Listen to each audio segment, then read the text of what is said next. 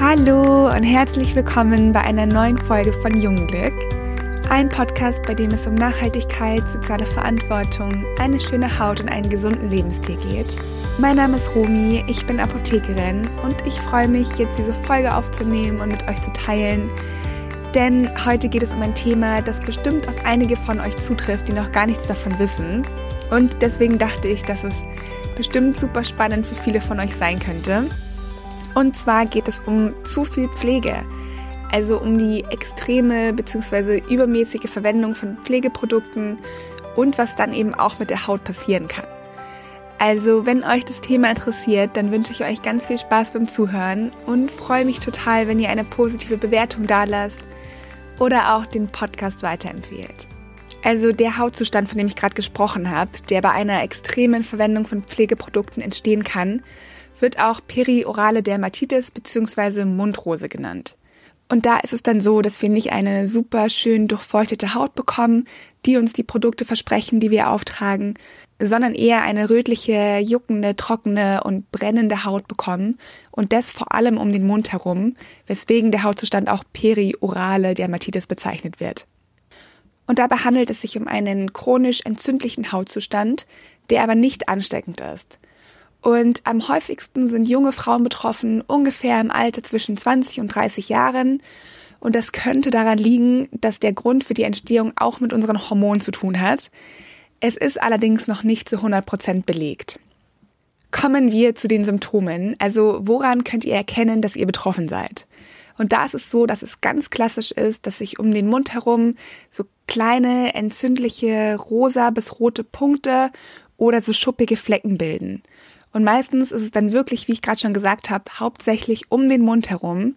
Es kann aber auch sein, dass die Symptome stärker sind und sich stärker ausbreiten und dann auch Kinn, Stirn, teilweise auch die Wangen betreffen. Auch hier ist es so, dass das Grundproblem eine gestörte Hautbarriere ist.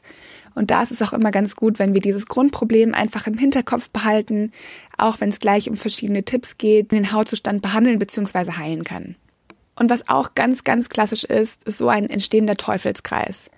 Also die Haut ist durch unsere gestörte Hautbarriere total trocken, die Haut spannt extrem, sieht schuppig aus. Und was da dann natürlich ganz verständlich gemacht wird, ist, dass die Haut viel mehr gepflegt wird. Also die Betroffenen tragen ganz viel Produkte auf, tragen auch mehr Inhalt auf, verschiedene Inhaltsstoffe und überpflegen die Haut dadurch. Und was dann passiert, ist, dass die Haut immer mehr durchfeuchtet wird, dass die Hornschicht durch diese ganzen reichhaltigen Feuchtigkeitsprodukte so richtig aufquellt. Die Hautbarriere wird noch mehr geschädigt und das ist dann auch das perfekte Milieu für verschiedene Bakterien, für verschiedene Keime, die sich einfach in dieser durchfeuchteten, aufgequellten Haut total wohlfühlen und sich einnisten können. Also Hautpflegen ist super, aber was wirklich wichtig ist, ist, dass die richtige Pflege verwendet wird mit den richtigen Inhaltsstoffen und dass wir auch immer im Hinterkopf behalten, dass oft weniger mehr ist. Die gute Nachricht bei diesem Hautzustand aber ist, dass man die periorale Dermatitis relativ gut in den Griff bekommen kann. Und da ist der erste Schritt, auf jeden Fall die richtige Hautpflege zu verwenden und auch die Hautpflege auf ein Minimum zu reduzieren. Allerdings sollte man da die Pflegeprodukte nicht abrupt absetzen, sondern da Step by Step ein Produkt nach dem anderen absetzen und da dann schauen, welches Produkt wir gut vertragen und welches Produkt wir in unserer Pflegeroutine behalten. Also das kann man sich echt so ein bisschen so vorstellen, dass die Haut abhängig ist von den Produkten, die wir verwenden. Vielleicht kennt ihr das auch, wenn ihr irgendwelche Labellos benutzt, in denen verschiedene Inhaltsstoffe drin sind, von denen die Lippen dann so richtig süchtig werden. Und wenn man das nicht aufträgt, dann reagieren die Lippen trocken, gereizt. Man hat immer das Gefühl, man muss mehr auftragen, man kommt gar nicht mehr ohne Labello klar. Und genauso geht's auch der Haut. Also dadurch, dass die Betroffenen wirklich permanent die Haut eincremen, ist die Haut einfach daran gewöhnt. Und wenn man jetzt alle Pflegeprodukte auf einmal absetzt, entsteht einfach so eine Art Entzug. Also das kann man sich wirklich so vorstellen. Und da ist es dann so, dass das Erscheinungsbild von der Haut erstmal schlimmer werden kann, wenn wir alles auf einmal absetzen. Von daher ist es ratsam, Step by Step ein Produkt nach dem anderen abzusetzen und sich da dann wirklich auf ganz wenige Produkte zu fokussieren und der Haut auch Zeit zu lassen, denn es dauert, bis sich die Haut an ein Produkt gewöhnt und es dauert auch, bis sich ein Hautzustand ändern kann. Kommen wir jetzt erstmal zur richtigen Hautpflege. Also die Symptome bei der perioralen Dermatitis sind ja wirklich so ein Brennen, Jucken, trockene Stellen. Und da ist es natürlich ganz gut, dieses extreme Spannungsgefühl zu lindern. Und da sind ganz gut hydrophile Pflegeprodukte. Also Produkte, die leicht sind, also leichte Texturen haben und die auf Wasserbasis aufgebaut sind. Und da ist natürlich ganz wichtig, dass die Produkte mild und reizlos sind, dass keine Zusatzstoffe verwendet werden, keine Konservierungsmittel, kein aggressiver Alkohol, keine aggressiven Tenside. Also wie schon mehrmals jetzt in der Folge gesagt, weniger ist mehr. Der erste Schritt der Hautpflege ist ja immer die Reinigung. Und da ist es natürlich auch ganz wichtig, dass das Gesicht gereinigt wird, morgens und abends. Ganz wichtig bei Betroffenen ist, dass lauwarmes Wasser verwendet wird. Also die Haut ist so empfindlich und reagiert wirklich extrem auf heißes oder auf kaltes Wasser.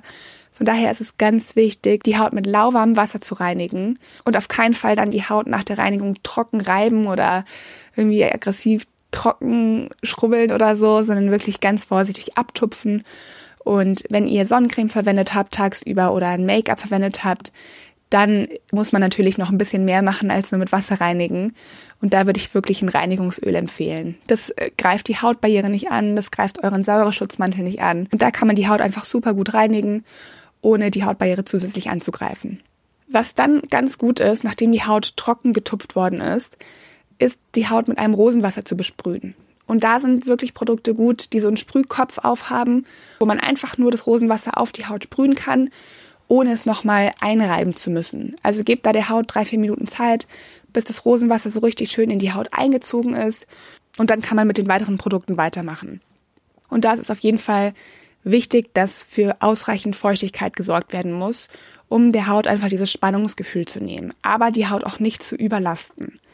Und da ist es ganz gut, dass man eventuell mit einem Aloe Vera Gel arbeitet, was der Haut einfach ganz viel Feuchtigkeit schenkt ohne die Haut anzugreifen. Das zieht total schnell ein, versorgt die Haut mit Feuchtigkeit und sorgt auch dafür, dass die Haut ganz gut vorbereitet ist für weitere Pflegeprodukte. Und da ist dann natürlich die Hyaluronsäure ganz gut, weil die so ein richtiger Feuchtigkeitsbooster ist und unsere Haut ganz, ganz toll mit Feuchtigkeit versorgt und auch über einen längeren Zeitraum dafür sorgt, dass die Feuchtigkeit auch in der Haut bleibt und nicht aus der Haut austritt. Was man dann noch machen kann, je nachdem, wie ihr das vertragt, da muss man mal so ein bisschen ausprobieren, sind ein bis zwei Tropfen Mandelöl, die man dann noch auf der Haut verteilen kann.